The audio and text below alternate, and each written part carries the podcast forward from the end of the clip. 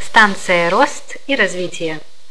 Приветствую вас, дорогие и уважаемые пассажиры нашего поезда, ой, нашего подкаста, вагонах которого мы будем разговаривать о том, что необходимо делать человеку для его личностного роста, то есть самореализации со всех сторон. И в данном поезде я, Катерина Жемкова, психолог с практическим стажем более 13 лет, буду вашим проводником на станции роста и развития.